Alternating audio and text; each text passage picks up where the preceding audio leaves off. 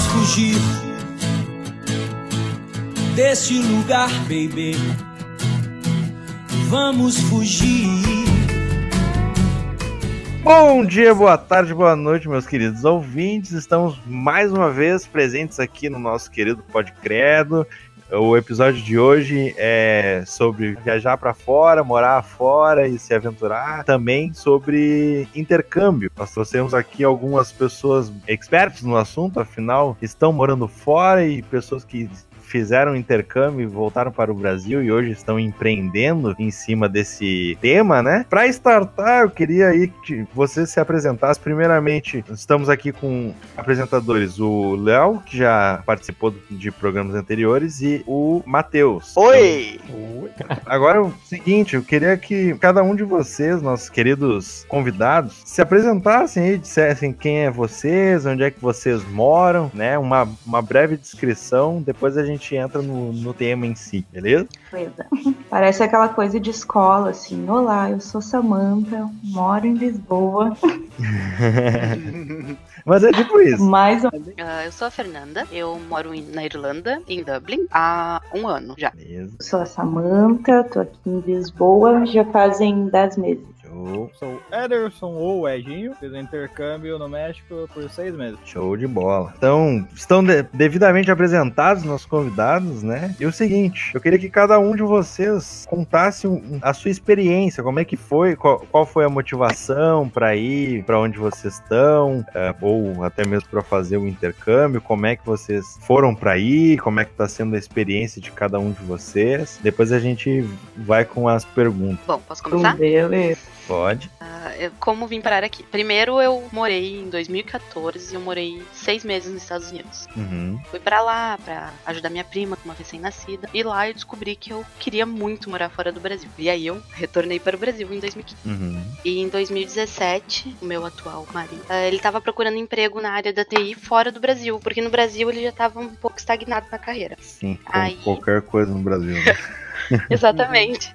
Ah, daí era aquela coisa, não era promovido, não conseguia um, job melhor e tal. E já tava ficando frustrado até com a profissão, sabe? Sim. Aí ele começou a fazer algumas entrevistas pra fora do Brasil. Acho que levou uns seis meses e tal. Aí, tá, passa por processo seletivo e tal, blá, blá, blá. E num desses ele tava aplicando, ele disse, ah, última vaga e tal, não vou mais aplicar.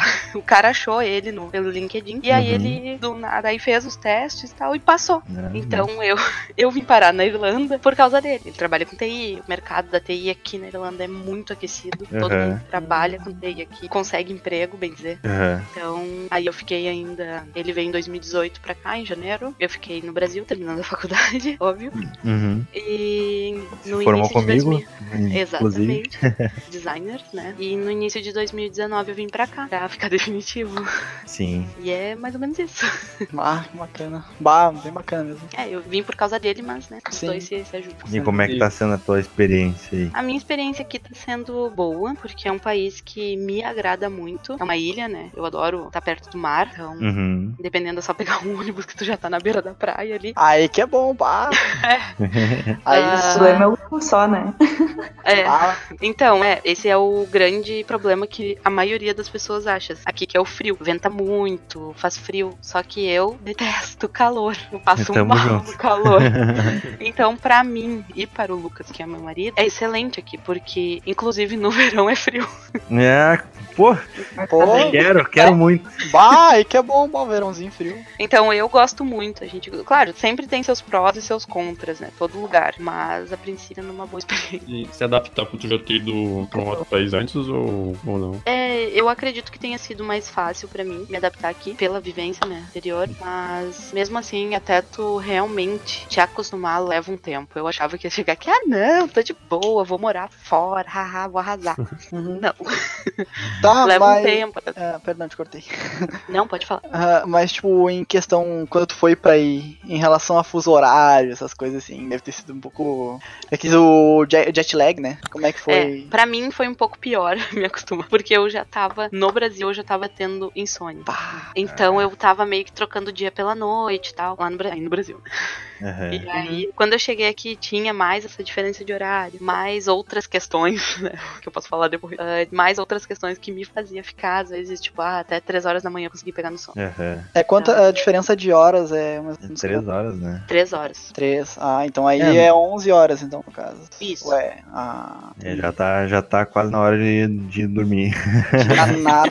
Mas É, não. beleza. E tu, Samantha, conta a tua experiência. Como é que tá sendo a experiência aí? Como é que foi pra ti ir pra aí? Então, eu decidi meio do nada, assim, né? Só bateu uma doida e eu morava no Brasil com a minha irmã. E aí ela decidiu ir fazer o intercâmbio também em Dublin, na Irlanda. Uhum. E aí, quando ela resolveu ir, eu falei, poxa, eu vou ficar aqui de bobeira, eu vou ir pra algum lugar também. E aí eu resolvi vir pra Portugal. Cheguei aqui, assim, vim como turista mesmo. Aí cheguei aqui, consegui emprego e tal. E acabei ficando. Só que aqui é muito engraçado, porque pra gente que é do Rio Grande do Sul, aqui é muito parecido com Porto Alegre. Tem uma, uma coisa assim que chega a ser engraçado. Até a Sim, questão é. da cidade, os prédios históricos, assim, é tudo muito parecido. Todo mundo comenta, inclusive quando eu estive aí, uma das coisas foi uma, um Ctrl-C, Ctrl-V de Porto Alegre, né?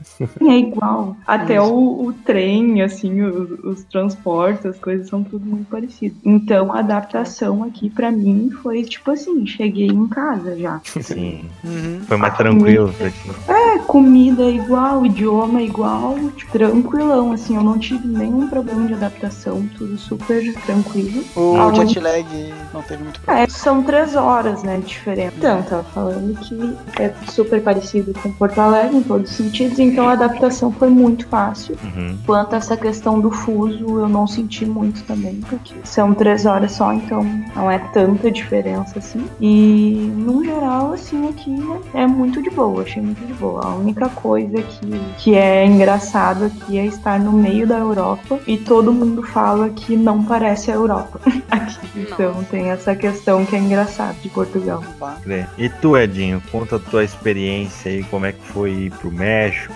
Pois bem, tudo começa com a própria universidade, né? É. O Eduardo e a Fê aqui, os dois basicamente testemunhas do que aconteceu, né? E basicamente, a questão começou principalmente lá no meu terceiro semestre, mais ou menos, da graduação. E Uhum. eu então aplicar a um programa de intercâmbio ali disponível para a universidade. Sim.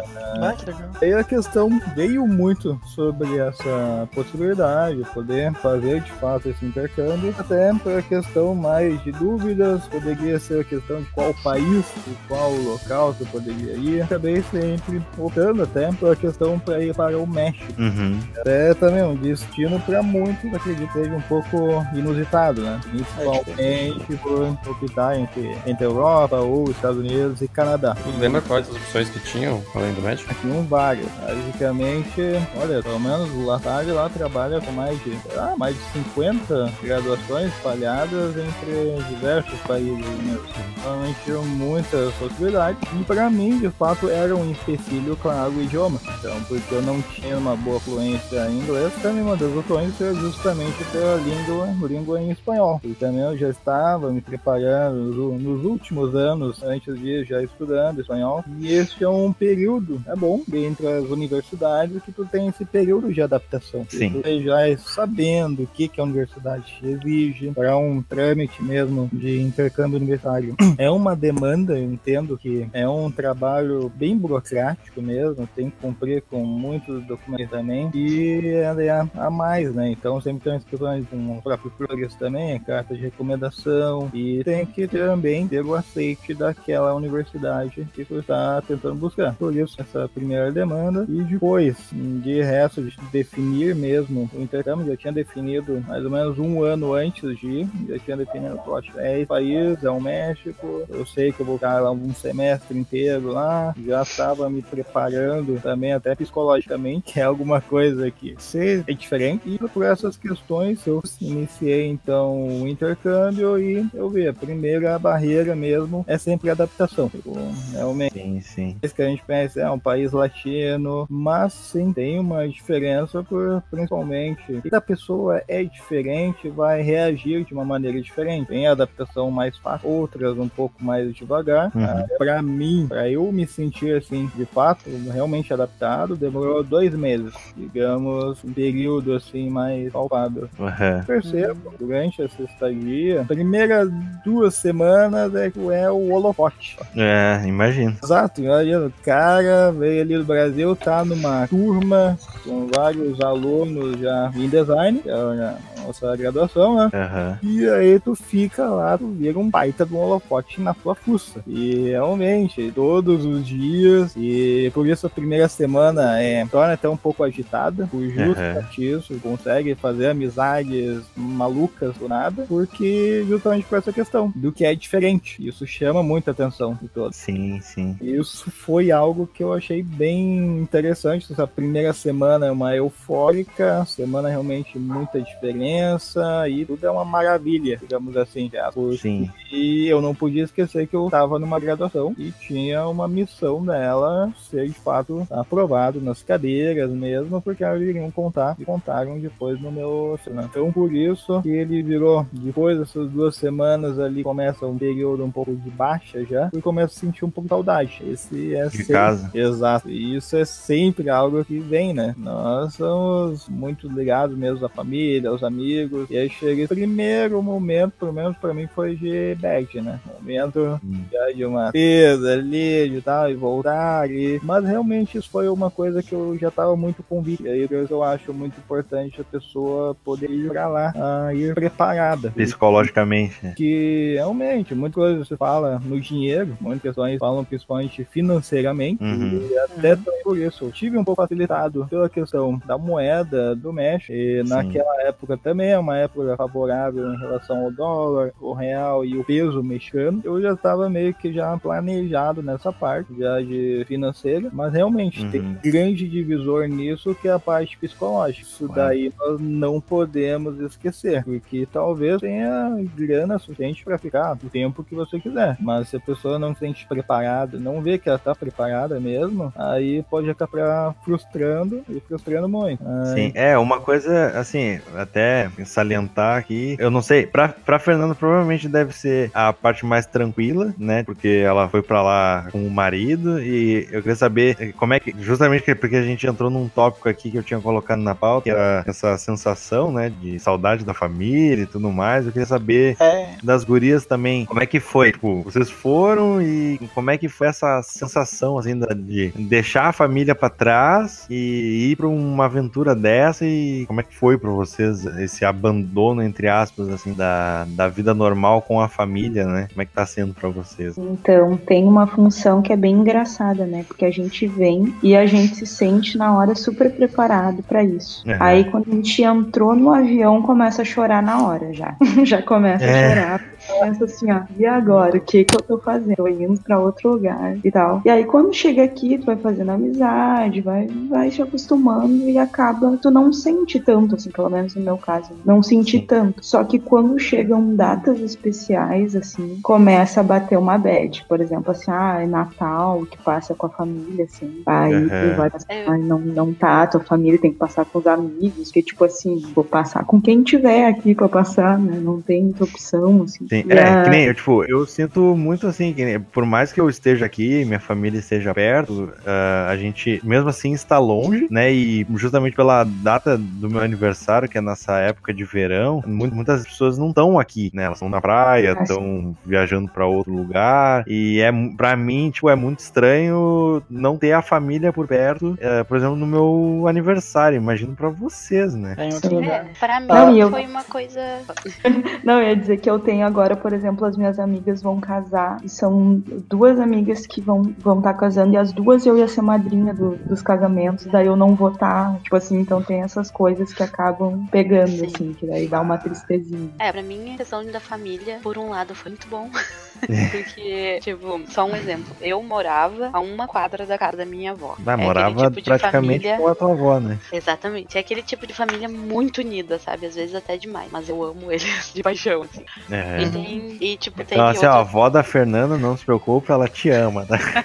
Exatamente. Porque tem um outro lado de alguns parentes que eu realmente me dou, que sabe aquela coisinha tipo, ah, sabe, tô longe. Ah, tipo, suporta a pessoa. não preciso é. me não preciso me estressar, sabe? Tô longe, não posso fazer nada. Sim. sabe? Então, por um lado é bom. Mas realmente, que nem a Samantha falou, quando chegou ano passado, a época de Natal, foi onde me pegou, sabe? Porque, claro, morro de saudade da minha mãe, sabe? Uhum. Só que a tecnologia hoje facilita. Eu falo com a minha mãe praticamente todos os dias. Sim. Então, meu marido fala com os pais dele também to- todos os dias. Então, facilitou um pouco essa questão da saudade. Mas é, é meio complicado também, tipo, porque não tem aquele olho no olho, né? É, Tipo, realmente. não tem o contato, o calor da família, né? Sim, aquele churrasco no domingo, sabe? É. Era dessas, todo, todo dia. Cê- todo Vocês, fa- vocês fazem, vocês fazem churrasco no final de semana aí? Aqui? É. Aqui a gente não faz, porque uma, primeiro que tá no inverno. E a gente se mudou agora pra um apartamento que dá pra tentar fazer. Uhum. Então, tem Aqui- algumas. Aqui a gente faz. É. Aqui É a gente que eu vejo- aqui é Porto Alegre, né? Tem churrasqueira até no parque, na rua, a galera faz Ah, churrasco tá. na rua. ah, que É, triste. Marrão. Ah, que massa. É, Não, porque aqui uma é- coisa que eu vejo, uma coisa que eu Ah, não, vejo aqui tem bastante, marrom. tem um amigo meu que mora na Califórnia e ele, cara, todo final de semana ele posta lá eles com os espetos, fazendo uma picanha, fazendo um, um assado lá e Sim. É, aqui, Ah, aqui a é gente bom. tem. Aqui teria lugar, mas como tem. Os apartamentos são alugados, tem no contrato que tu não pode usar. Ué? É, ah. Bah. Então, quando chegar nessa parte, tem um monte de burocracia aqui pra esse. Já, já que a gente tá entrando nesse, nesse toco, conta aí como é, que, como é que é essa coisa assim de. Como é que é a burocracia pra alugar algo, como é que é os custos, como é que é essa função aí, porque é uma coisa assim que todo mundo que quer meter o louco e ir Sim. pra outro lugar, é uma das últimas coisas que as pessoas É. acabam olhando, sabe? Porque ou não tem informação fiel na internet, ou é coisa desatualizada, coisa que alguém postou em 2015, mas, cara, é 2020. E, e aí? Como é que tá hoje? Como é que faz? Como é que é os, os custos de vocês? Essa burocracia toda, como é, como é que funciona? E também tem aquela coisa, né, que eu ia acrescentar agora nessa tua pergunta, como é que é ou tu chegar aí, como é que as pessoas te recebem aí também, pessoas que são da, da- tipo, na- da- do país natal, né, essa coisa também de, ah, é um estrangeiro, e pá, como é que eles tratam isso, é importante também. Sim. Aqui em Portugal a questão de moradia é bem complicada, porque assim, aqui tu não consegue, é inviável tu alugar uma casa inteira pra ti, impossível. Muito caro. Então aqui a gente aluga um quarto numa casa de alguém. e aí funciona assim. Então tem Tipo muita gente. Airbnb? É, mas diretamente com a pessoa. Ah. Pelo Airbnb a galera não usa muito. Só que o que acontece? Como aqui ah, tem muito brasileiro, que é o que já engloba essa outra pergunta da questão do como tu é recebido, aqui é muito comum, muito brasileiro. Então, pra Sim. eles, eles nem reparam mais que a gente é brasileiro, de tanto que tem. Mas o que que acontece? A galera de Portugal pega as suas casas que tem, divide a casa, pega a sala e transforma em quarto, tudo vira quarto. Qualquer espaço Nossa. vazio é quarto e aluga por um monte para um monte de pessoa diferente. Então joga uma galera e até, por exemplo, na casa que eu moro, aqui eu moro com outras pessoas então, de Portugal mesmo. Só que a Sim. galera precisa ficar mais perto do trabalho, mais perto da faculdade e tal. Então Uhum. acaba que, que tem muito disso aqui de alugar quarto. Mas uma casa inteira é muito caro. E o salário aqui de Portugal é muito baixo, né? Um dos mais baixos da Europa. Então é inviável totalmente. Acaba E, tendo que. tipo, pra ti, mas como é que tu faz pra. Não tem um contrato? Tem alguma coisa assim? Tipo, tem alguma É, coisa mas- que impeça, por exemplo, de tu alugar um negócio sem, sei lá, sei lá, não tenho um. que Nem nos Estados Unidos, tu precisa ter um negócio que eles chamam de score, que é como se fosse o score aqui do Brasil, do SPC, Serasa. E tu Ah. tem que ter um score num nível tal pra te poder alugar, ter a liberação do governo pra te alugar alguma coisa. Como é que é aí? Não, aqui é tipo que nem no Brasil, assim, o máximo que acontece é o quarto, assim, a galera aluga de boca, não faz nem contrato, a maioria. Uhum. Tem alguns que fazem contrato, enfim, normal, só ali feitinho em casa e assina e é isso. Uhum. E se tu vai alugar um apartamento inteiro, que é o caso que às vezes a galera faz o seguinte: se reúnem três, quatro pessoas e alugam um apartamento inteiro pra dividir. Aí quando, quando tu vai fazer um esquema desse, aí às vezes eles pedem esse, esse eh, esquema de fiador, assim, alguém tem que assinar pra ti de fiador e tal. Mas é bem tranquilo. Qual é a média de por aí? Então, aqui, ah, num geral, mais ou menos uns 300 euros um quarto no mês. Ah, é caro. É, Cara, é. funciona quase. Aqui É funciona muito quase. caro, só que, só que tem que pensar ainda assim, ó, que o salário mínimo de Portugal é 650 euros. Então a pessoa paga metade do salário dela pra um quarto. É absurdo, é surreal. assim. É muito caro mesmo. É muito caro. não mesmo. faz sentido. Aqui em Dublin é mais ou menos parecido, então, porque os aluguéis estão muito caros, muito caros, muito caros. Tipo, a gente morava num apartamento de um quarto, uma sala pequena, uma cozinha pequena, um banheiro pequeno, tudo, aperta, tudo apertadinho, Tudo pequeno. muito pequeno, pagando 1.400. Ah, 1.400 euros. Sim. Putz. Putz. É, e, e, tipo assim, é a média, sabe, Pra um para um kitnet separado. Se tu pegar um kitnet todo aberto, sabe, cozinha, sala, sala não, né, cama, tudo Uhum. misturado, tá em torno de mil, mil duzentos. É, não é muito eu- diferente. É, não é, É, muito eu diferente. vejo- O aluguel pra estudante é. Pode Eu falar. vejo pela minha irmã, assim, que ela dá risada quando ela vem pra cá, porque aqui eu pago 300 euros num quarto só meu, né? Uhum. E a minha irmã na Irlanda paga 400 euros num quarto compartilhado. É isso que eu ia falar. Bah, é, não, não compensa tanto. Uhum. Não, é. Aqui, claro, aqui o salário mínimo, agora em fevereiro aumentou, é 10, 10 a hora. 10 euros a hora. É, 10 euros e 10 centavos a hora. Então, quando tu é estudante, tu pode vir pra cá e trabalhar 20 horas. Tá aí, se tu turno. é residente. Trabalha mais, na real. É, o pessoal trabalha mais e tal, consegue uns outros empregos, então. É, uma, coi- uma coisa que eu tinha visto é que, tipo, que nem o, o meu amigo Emerson, ele vai pra ir em junho, julho, por aí. Sim. E ele vai com visto de estudante. Uhum. E aí ele recebeu liberação pra trabalhar meio turno, que é as 20 horas que tinha comentado, né? Uhum. Residente pode trabalhar quant- quantas horas? Residente, tu diz quando tu vem, tipo, a trabalho, Que nem tu, assim. mora aí. É, que nem eu. Agora, desde o ano passado, eu sou esposa, né? Então eu sou esposa de critical skills, que eles chamam aqui. Ano- até o ano passado, até abril do ano passado, tinha uma regra que esposa de critical não podia estudar, eu não podia trabalhar. Hum. Tem que Bah. ficar em casa, dona de casa, blá, blá. É isso que eu queria pra minha vida. Então, Bota o homem Aí- pra trabalhar e paga minhas contas, foda-se. É isso. Exatamente, exatamente. E aí, em abril, acho que foi, teve uma lei que agora a gente tem um outro visto, que é o mesmo visto de quem faz faculdade aqui, que podemos trabalhar 40 horas. O cidadão Ah. normal que vem pra cá trabalha 40 horas. 40 horas. Normal, normal, eu digo, quando tu é Stamp 4, que eles chamam, que é o visto de cidadania, de passaporte europeu, sabe? Uhum. Quando tu vem em critical skills, essas coisas assim, né? Tá, então no mês o salário mínimo é, é quanto? Olha, no mês É uns Eu acho 1.600 que deve- euros. É uns 1.600 por aí. É um salário bom, não é um salário ruim. Meu sonho todinho, 1.600 aqui em Portugal. A, Tem que Sa- a. Sa- a Samanta amanhã tá se mudando pra, pra Pra Dublin. Ah, Eu brinco. Muito frio, não gosto. eu, eu, tipo, eu tenho uma pergunta. E essa Pô, por relação- 1.600 euros eu ia até se congelasse meu, meu, minhas pernas, tá ligado?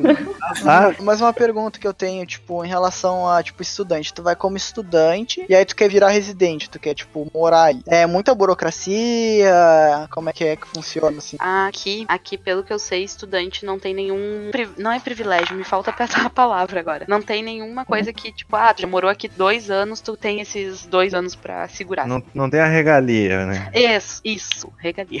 Não tem nenhuma regalia aqui. Então, pra ti, tu vem como estudante, tu pode ficar por três renovações, duas renovações que eles chamam, né? Que são oito meses. Então Oito tu fica. meses, é o máximo é, que pode ficar. Não, é, oito meses é cada renovação. Tu pode Ah, renovar duas vezes. Pode ficar dois anos e Dois quatro anos. meses, né? Uhum. Então, depois que tu tem esse visto, pra te continuar aqui, depois que passa essas duas renovações, só se tu entrar numa faculdade. Aí quando tu entra numa faculdade, tu tem o stamp, o stamp 1G, que eles chamam aqui, que é que pode trabalhar também. Só que é aquela coisa, tu tem um tempo até conseguir um emprego, babá, babá. Mas aí tem a outra modalidade, né? Se tu entra no Critical Skills. Critical Skills, que é o que o meu marido veio, ele com dois anos de Critical Skills aqui, ele ganhou o Stamp 4, que é o permanência, pode ficar na Irlanda sem vínculo empregatício. Que é o.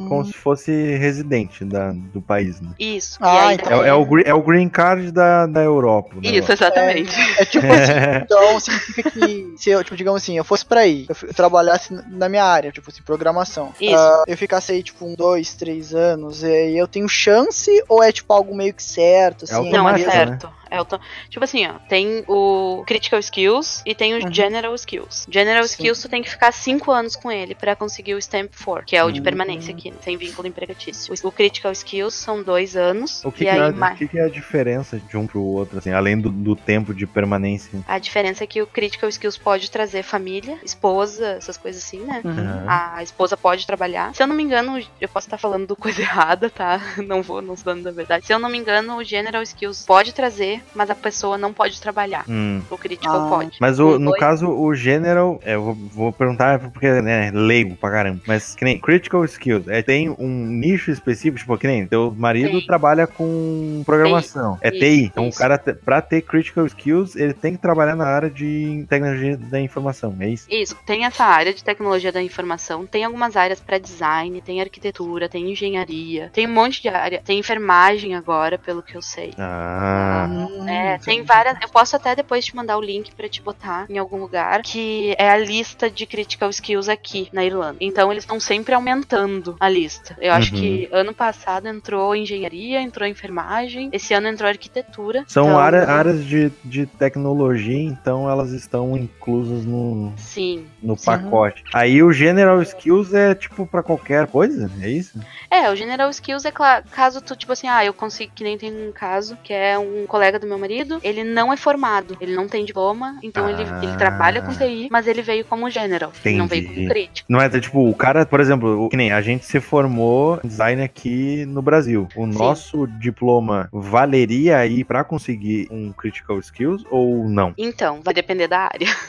tipo assim, web, animation, 3D, essas áreas assim conseguem. UX, UI, sabe? Entendi. É a área que eu tô estudando pra entrar também. Ah, essas áreas conseguem critical. Agora, print design, product designer, eu não lembro product design, mas design de produto, design de impressão, essas coisas assim. Uhum. Me faltou a palavra. Esses aí, Nossa. pelo que eu sei, eu tenho umas amigas e não entra. Só Bah. no gênero, no caso. É isso, só no Agora a gênero. diferença de, de- da Irlanda para Portugal, porque aqui em Portugal só existe uma opção. Todo mundo vem como turista e trabalha em restaurante. É isso, pessoal. Ah, Não. complicado. Que é, que é, que é coisa, praticamente. É que, na real, é que são poucos, né, os países que dão essa opção. Ah, o que eu sei que dá essa opção pra, pra galera é Nova Zelândia e Dublin. Eu não conheço outro país que libera assim, tranquilo, sabe? Uhum. O É. legal é que a Irlanda, no caso, ela investe bastante em tecnologia, né? Pelo que Sim. ela tá falando, isso é importante, tá ligado? Tanto É. evolução do país quanto pra nós, né? É, aqui a tecnologia ela tem bastante porque a Irlanda tem um imposto para essas empresas muito baixo. Eles pagam Ah. 20% de imposto aqui para. Então, tipo, a sede do Google não é não é nos Estados Unidos, a sede do Google é aqui. Ah, que massa. É, por questões de impostos. Então, tem essa facilidade de entrar, tem essa facilidade, tipo, essa questão que eu falei pra vocês das esposas de Critical Skills agora poderem trabalhar, Uhum, teve todo uhum. um apoio da Amazon, de um monte de empresa de tecnologia pra liberar isso, porque eles estavam precisando de mão de obra e normalmente as esposas vêm qualificadas. Uhum. No caso, conheço- uma, uma, Eu conheço pessoas médicas que estão aqui como esposas, às vezes sem trabalhar, sabe? uma questão assim muito importante. Vale tanto pra Samantha quanto pra para ti, Fê. Questão da língua. Tu tem que ir dominando, por exemplo, um, um inglês ou se tu chegar aí falando português e querer aprender ao decorrer do tempo, vale também. Assim, eu acho que vai depender da pessoa. Se tu vier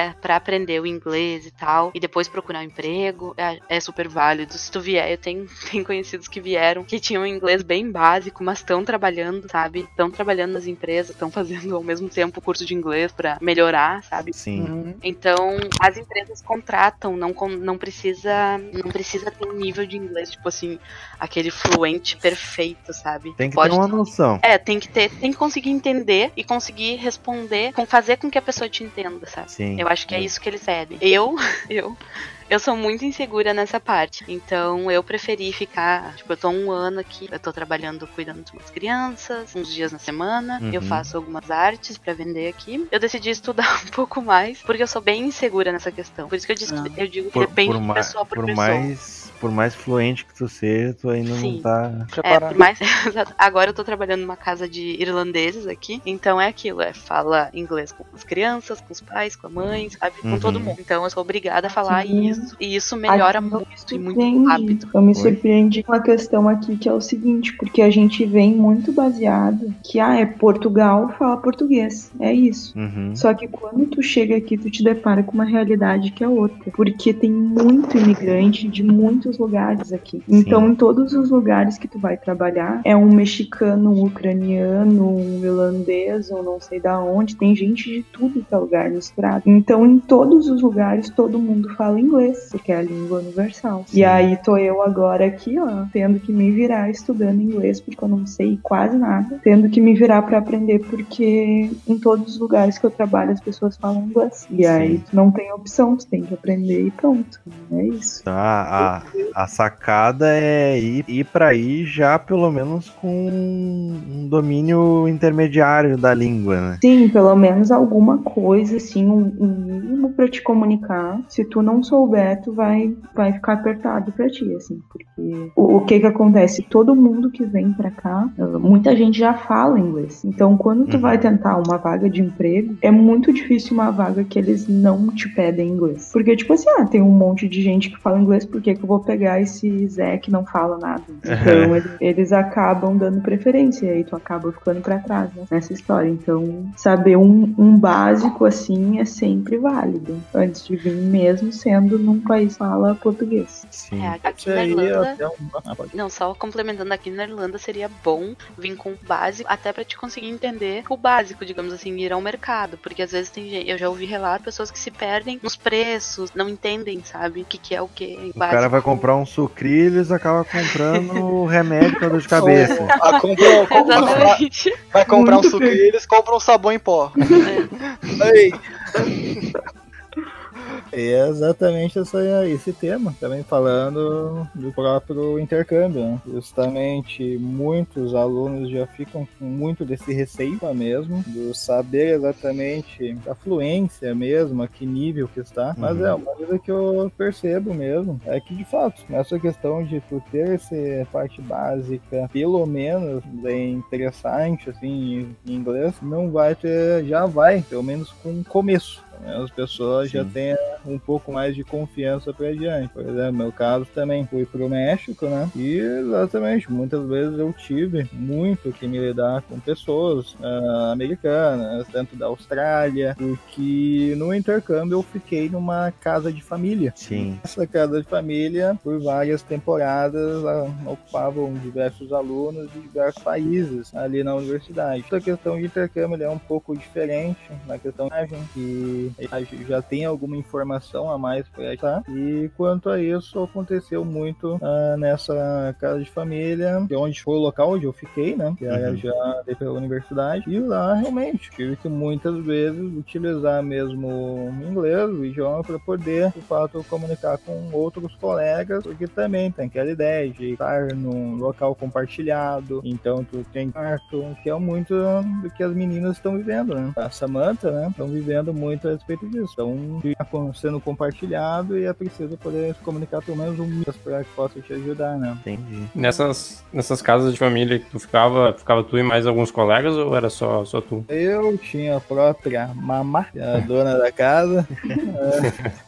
Temos a... Tinha um irmão também, que era o próprio filho lá da, da dona da família. Também tinha-se um mexicano, que era já estudante ali do La Salle, Aham. também meu colega. E durante dois meses, sim, primeiro ficaram quatro meninas da Austrália, nos primeiros dois meses. Aí depois saíram essas meninas da Austrália, vieram outros dos Estados Unidos, e ficaram outros dois meses também. Mais adiante, mais outra turma que veio, mais outros três americanos vieram, ficaram lá naquela casa outros dois meses. Ou seja, eu fiquei num período de seis meses, mas acabei convivendo gerando com dez colegas, o Tron compartilhava mesmo, porque tinha um rodízio, né? Então os deles ficavam a cada dois meses. Eram cursos mais específicos específicos deles, Hum. cada dois meses ali saíam, viam outros. E essa eu acho que é uma grande vivência, assim, pro intercâmbio. Ah. Sim. Ah, ah, uma coisa que eu queria acrescentar, o pessoal aí tá falando que na área de tecnologia é mais fácil e tal, tem... As pessoas, normalmente o governo investe, tipo, agora que eu lembrei, eu tenho um meu professor, meu professor do curso, ele disse que na Alemanha também, se não me engano, então um colega que, um colega, tipo, de faculdade dele, que conseguiu intercâmbio na Alemanha também, tipo, nessa área, entendeu? Então, eu acho que na Europa, normalmente, é, é- eu acho que é tranquilo pra alguns países, né, de ir, assim. É, eu tenho conhecidos na Alemanha, na Polônia, sei, tipo Estônia. Sei que na Estônia tá bem forte isso. Então tem vários países, Holanda tem. Então tem vários países com essa questão da tecnologia bem forte. Uhum. Tô na área certa, então.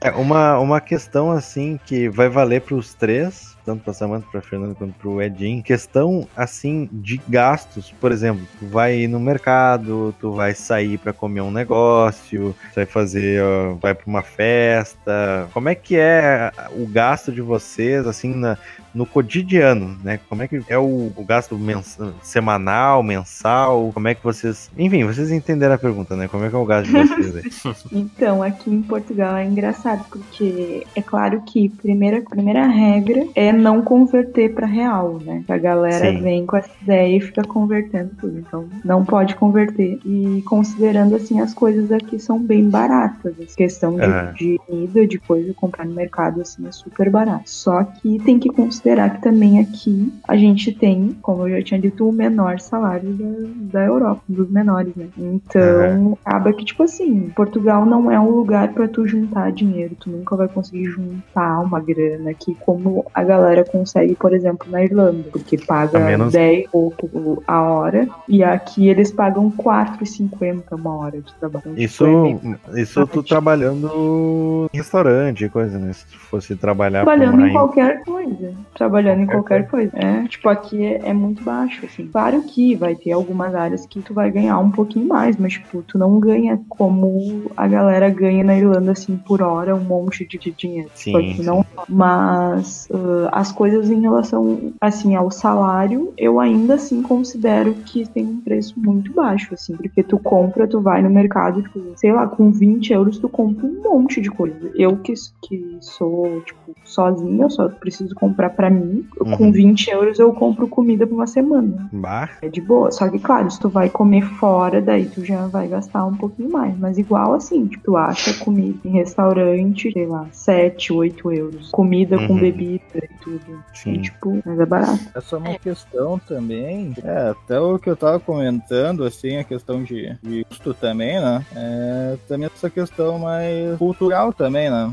Tem uma questão também que envolve um pouco a respeito disso, né? Do gasto mensal? Isso. Porque. Quanto é, quanto é que tu gastava lá quando, quando tu tava no, no intercâmbio? Como é que era? Quanto é que tu, porque tu morava numa casa de família, mas tu comprava o teu rango ou a família fazia o rango? Como é que funcionava? E a questão com a casa de família, eu tinha o valor de aluguel. Então, Que era quanto, mais ou menos? Isso. Nele tinha incluso duas alimentações, se não me engano. Hum. Duas alimentações ali com ele. E a questão, até mais de, de gastos mesmo, que eu acabava usando, pela questão do, do México, tinha uma diferença muito grande com o Brasil pela questão de ter muitos pacotes. Questões de pô, comprar um comprar um produto que lá o produto ele pode digamos aqui uma bolacha recheada aqui um exemplo Uhum. hein? mas ao invés de comprar um pacote simples de bolacha recheada eu compro uma caixa de bolacha recheada que vem umas quatro pacotes Ah, eles tendem Tipo mais um ao atacado. atacado. Isso, é. Exato. E isso daí é muito comum. É muito comum é, produtos que possam ser bem maior. Tem tipo, tem um shampoo que tu compra um shampoo de mais de um litro de shampoo. Ah, os caras são os Estados Unidos e que É, espanhol, né? exato, exato. É, vai no Burger King e compra um refri de um litro. Então, por essas estratégias também é muito importante para quem vai para algum país assim, tá um pouquinho curto de grana, precisa buscar esses produtos ali, talvez vai conseguir um melhor custo-benefício, né? Por Sim. essas questões. Ah, eu queria uns aqui na Irlanda até agora, até o momento não vi nenhum atacado assim. Uhum. E qu- quanto é que era o teu gasto mensal, Edinho, assim, em questão de, de, de alimentação e também aluguel, essas coisas? Aí eu lá posso arredondar aqui por mês. Lembro que o pagamento de aluguel tava naquela época 7 mil pesos. Isso convertendo dá quantos reais? Não se apavorem com isso. Aquela cotação daquela época tava valendo, que tava em torno de 7 reais naquela época, 7, 8 reais. Pagava Cento e de- poucos pila de. Não, não, aí daí eu pagava em torno de mil reais. Nossa! Tá. E Nossa. aí, é, mas calma, pessoal. Aí o propriamente aluguel. Calma, Como é que eu vou me acalmar com mil reais por mês?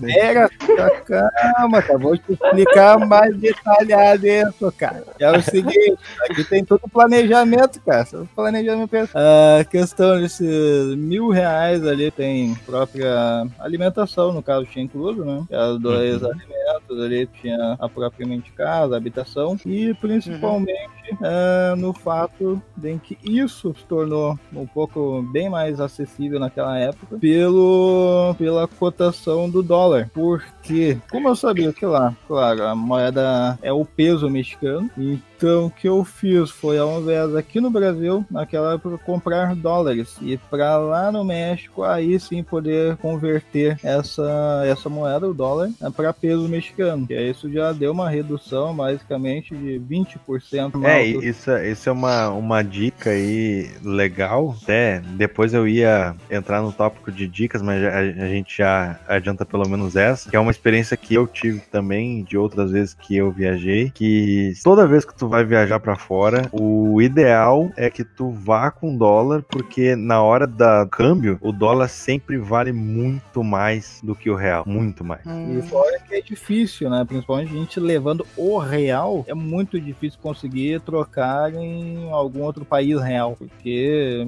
vai ser, tu vai, vai conseguir mais próximo no aeroporto. No aeroporto seria o local mais adequado, mas Sim. a moeda mesmo real é muito difícil. É, aí, tu- aí tu te fode pra caralho, porque o aeroporto sempre te crava uma, um- uma espada, né? Ah, eu é nem uma dizer, faca. vai trocar no lugar mais caro. É, Exatamente. Então, até realmente, uma dica muito útil é essa. Não importa qual que seja a moeda, seja indo, como no meu caso, que era uma moeda que é o peso mexicano, e eu sabia que naturalmente o real já estava valorizado sobre aquele peso naquela época. Sim. Mas eu per- percebi mesmo, o mais ide- ideal e tanto adequado mesmo, é poder ir já com uma boa reserva em dólar para poder fazer a troca lá. E até isso também facilita muito. Aí também outra dica, também essa parte mais financeira, né? Que é a questão de utilizar também bancos digitais para que muitos tenham essa dificuldade. Bah, como é que eu faço para transferir dinheiro para lá? Pode Uhum. de fato acontecer isso. E É, usar, um, usar um PayPal da vida. né? também, PayPal, agora tem um monte de bancos digitais que pode fazer essa transferência e fica de uma forma assim mais segura. Uhum. E não pode esquecer que levar uma grana em dólar, em cédulas mesmo, tu chega lá, ó, pode perder o dinheiro e aí fica como? Perder daquele jeito, né? Imagina, então tu Como é, meio que já- é, como é que era a questão? Vou perguntar aí também a questão de, de segurança aí no- nos países que vocês foram Ah, e, você- e vivem, né? pra mim essa foi a grande mudança que eu demorei muito tempo, pois eu não tenho me acostumado ainda. Uhum. Pra entender que aqui é outro lugar, que aqui é totalmente diferente do Brasil. Sim. No Brasil eu já não conseguia. Não é que eu não conseguia, né? Mas eu evitava sempre que eu podia andar de trem, andar de ônibus, porque eu já tinha sofrido assalto, já. Várias coisinhas, né? Roubo. Uhum. Então eu já tava com aquele medo, aquela tensão, sabe? Sim. E quando a gente se mudou pra cá, a primeira vez, assim, caminhar nos becos escuros aqui, tu olhava aquele bequinho ali, não vai tá dando pra entrar. Mas dava, tipo assim, tu caminha meia-noite aqui na rua de boa. Eu Uhum. moro num bairro bem afastado do centro, que dá uns 40 minutos com o nosso bonde que tem aqui, ruas que. Então dá uns 40 minutos até minha casa e a gente tem que caminhar mais uns 10 minutos. Então é um caminho super tranquilo. É a segurança que foi, e às vezes eu ainda fico de receio, porque eu não me acostumei ainda. Uhum. No- Não caiu a eu- ficha ainda, né? É, exatamente. No outro apartamento que eu morava, foi que eu falei no início do, do programa, quando me perguntou do fuso, que eu disse que eu tive problemas com insônia e tal. Uhum. A gente morava num prédio, que a nossa entrada era por fora do prédio, e a nossa porta era de vidro. É. Era de vidro. Se tu desse um soco na porta, quebrava. Isso pra mim foi uma coisa tipo assim, ó, eu não conseguia dormir. Eu ficava tensa toda vez que ia dormir. Ficar pensando assim, bah, ó, se eu não ligar a luz aqui pro cara ver que tem gente dentro de casa, eu vou ser assaltado. É, e tipo assim, era um bairro movimentado, onde morava, mais perto, um pouco mais perto do centro e tal. E aí tinha, aqui na Irlanda, pra já falar uma das coisas, né, existem muitos moradores de rua. Uhum. Então, tipo, eu morava na frente de uma academia que tinha um boldo, então os moradores de rua dormiam ali. E aí um belo dia eles sumiram. e apareceu um dormindo na minha porta. É. E aí eu fiquei Uau. tipo, ai meu Deus do céu, como é que um homem vai dormir na minha porta, né? E isso, e isso até tu te acostumar que a pessoa não vai arrombar tua casa, não vai te assaltar. Acontece, não vou dizer que não acontece. Tem gente que diz que já sofreu de gente entrar nas casas. Acontece, mas não é, não é aquela coisa. Quando acontece é notícia no jornal. É, tipo, é o acontecimento do ano. É, tipo, tempos, Assaltaram a casa do Flavinho. esses tempos estavam noticiando que tinha alguém com uma arma num mercado, uma coisa assim, sabe? Uhum. E era notícia grande, assim, todo Bah. mundo falando. Mas aqui, no geral, é bem tranquilo, nunca aconteceu nada. Existem, existem aqui umas coisas que os pessoais, que o pessoal chama que são os nanás, né? Que são os knackers, que eles são adolescentes, tipo uma mini gangue, uma ganguezinha, sabe? Eles se vestem igual, calça de moletom e casaco preto, sabe? Eles- Uhum. E eles implicam com imigrantes. Ah, é os. É. Como é que é os. Eu esqueci o nome, mas tinha uma galera na Inglaterra que era assim. É, era eles tipo, os skinhead, sabe? Isso. Cara meio. É, aqui são os. Há um tempo atrás teve que eles pegaram um, um entregador que era brasileiro aqui, bateram nele, brigaram, e aí eram os Uhum. entregadores brigando com eles. Mas hoje, porque eles não podem ser presos, eles não podem ser mantidos, não existe uma FEBEM aqui. Aham. Então, tu tem que ter 18 anos, acho que é 18 ou 21, pra ser preso. Então, eles não podem ser presos, eles não podem. Não, não acontece nada com eles, eles continuam fazendo. Aqui a polícia não pode fazer nada com eles. E a polícia disse claramente: tipo, a gente não pode fazer nada. Ah, que droga. Aí é triste. E aí. Mas agora diminuiu muito, não se ouve bem dizer falar mais disso. Essa é a parte, né? Aquela partezinha que tu fica. É, tem uma coisinha aqui, mas é muito diferente do que o Brasil. Ah, muito sim, diferente. Eu andava, meu. Aqui é muito de boa. O mais perigoso aqui são o quê? Os brasileiros.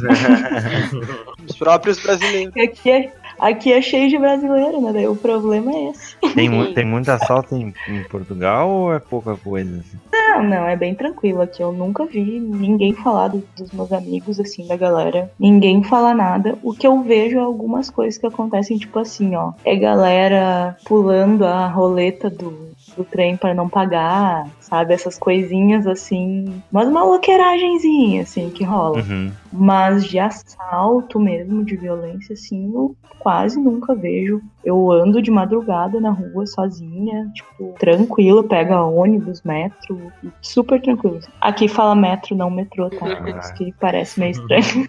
Uhum. Ah, E aí, e aí tipo assim, é, é super tranquilo, eu acho bem de boa, assim. Entendi. E falando no transporte, como é que é o transporte público aí? Aqui na Irlanda é caro. E a- Aqui, aqui eu acho de boa. aqui ele é um pouco caro, não abrange certas áreas. Às vezes precisa pegar mais de um, sabe? Mais de um metrô. Hum. Aqui nós temos um bonde que, se, que, que anda, tem duas linhas, né? Uma pro, mas as duas linhas são pro lado sul, não tem nada pro lado norte. Hum. né? E é caro, tipo, uma passagem custa R$ 2,40 pra visitantes, acaba saindo, tipo, 10 reais, imagina, pra andar pra uma passagem. É. bata logo 10 reais. E aqui a gente tem um passe mensal que custa 40 euros. E tu pode andar infinito. tu vai um mês inteiro, 40 euros. Tu pode pegar ônibus, trem, pode até a travessia de, de barco, porque tem o Rio Tejo aqui que corta né, Lisboa no meio. Então tu pode, se tu quer ir pro outro lado, tu pode pegar até o barco, tudo com o mesmo cartão. Ah, massa. É, aqui, aqui é mais complicado. Daí tem o trem, tem o trem grandão que vai pra outras cidades e também é caro. caro.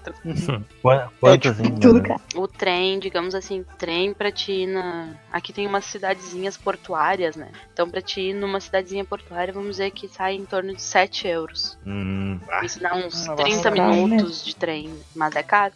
Pra te ir, tem a cidade de Belfast aqui. Se eu não me engano, sai em torno de 60 euros ida e volta. nossa. É, tu Oh. compra. É Tu bastante. compra uma passagem a 5 euros pra ir pra Londres, né? De avião. Como é que é? 5 Ah, euros?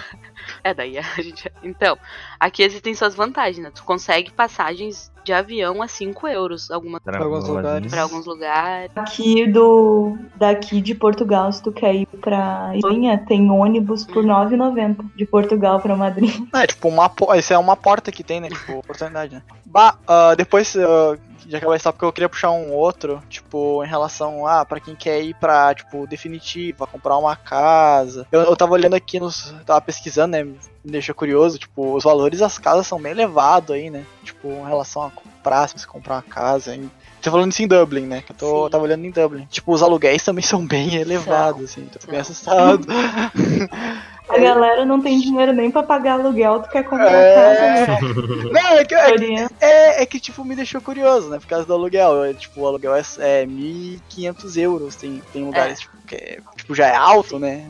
Aí eu fiquei curioso, tipo, pô, se é 1.500 euros, imagina uma casa, ó. Não, aqui é É assim. bem- Pra te comprar uma casa, não é tão caro. Se tu for parar pra avaliar entre pagar aluguel e comprar a casa. Aí tem, tem a Hum. burocracia de comprar a casa. Eles pedem pra te ter no mínimo o Stamp 4, que é o de residência sem vínculo empregatício, né? Que esse Uhum. que a vantagem que ele te dá é que os juros são bem mais baixos, sabe? Pra te Hum. comprar uma casa, o, tipo assim, tu compra uma casa que custa 250 mil, tá? Um apartamento. Tu paga um juro bem Uhum. baixo. Tu não paga, tu paga. Teu aluguel, digamos assim. ah, eu morava num apartamento que o aluguel custava 1.400. Ah, Uhum. Eu iria pagar, se eu estivesse comprando um apartamento tipo aquele ali, uma, um, um valor fixo de mil, sabe? Já seria Hum. 400 euros que eu estaria economizando pra, Uhum. com- por ter comprado a casa. E aí tem toda uma burocracia. Ah. Tem que dar 10% de, de entrada pra casa, tem várias coisinhas. É, eu vi aqui numa, numa pesquisa que é 10 a 25%, né? É, ou 5%, porque existe uma, uma modalidade que é o First Time Buyers, é quem compra pela primeira vez, que o governo paga Uhum. 5% e tu paga 5%. Ah, que interessante. É, tu consegue umas coisas facilitadas aqui, mas aí, aí entra o fato de tu ter que juntar dinheiro. Sim, O problema é. é que a gente não tem nem 5%. E, tipo, Não tem nada. Em relação em relação a imposto, tipo, tu vai ter um carro, por exemplo, aí o imposto é muito elevado, paga anual, essas coisas, tipo, isso é importante saber, né? Seguro, Lu. É, não, tipo assim, ó, anual, tipo, tem o IPVA, Sim. né? O- os impostos aí no geral, tipo, água, luz, vai. Então, a água aqui é gratuita. Tu não paga água. Ó, né? É uma conta a menos. No apartamento que a gente tá hoje, a gente paga luz e gás, basicamente. Mais o aluguel, claro. Então a gente paga luz e a internet também. a internet também. A gente paga esses três, mais o aluguel. Então, Hum. sai em torno. Dizer que sai em torno de 80 euros por mês. Porque aqui eles pagam, tu pode escolher pagar mensal, anual ou bimestral. A gente paga bimestral. Então dá em torno de 180, né, 90 por mês. O que pagar. Aqui existem peculiaridades, né? Eu acho que talvez em Portugal, em Portugal também. Aqui nós temos um. Não tem água quente elétrica. Alguns lugares tem, mas é muito mais caro, porque a água é muito gelada aqui. Bah, Então tu tem o que, eles, o que a gente chama de boiler, que é tipo um tanque que fica aquecendo a água. E aí ele vai sim. Aqui também é aquecedor com fogo. É, é bizarro. Tu abre a porta do armário, tem um negócio Capaz. pegando fogo dentro do teu armário. Nossa. É, não, aqui não tem fogo. Uhum.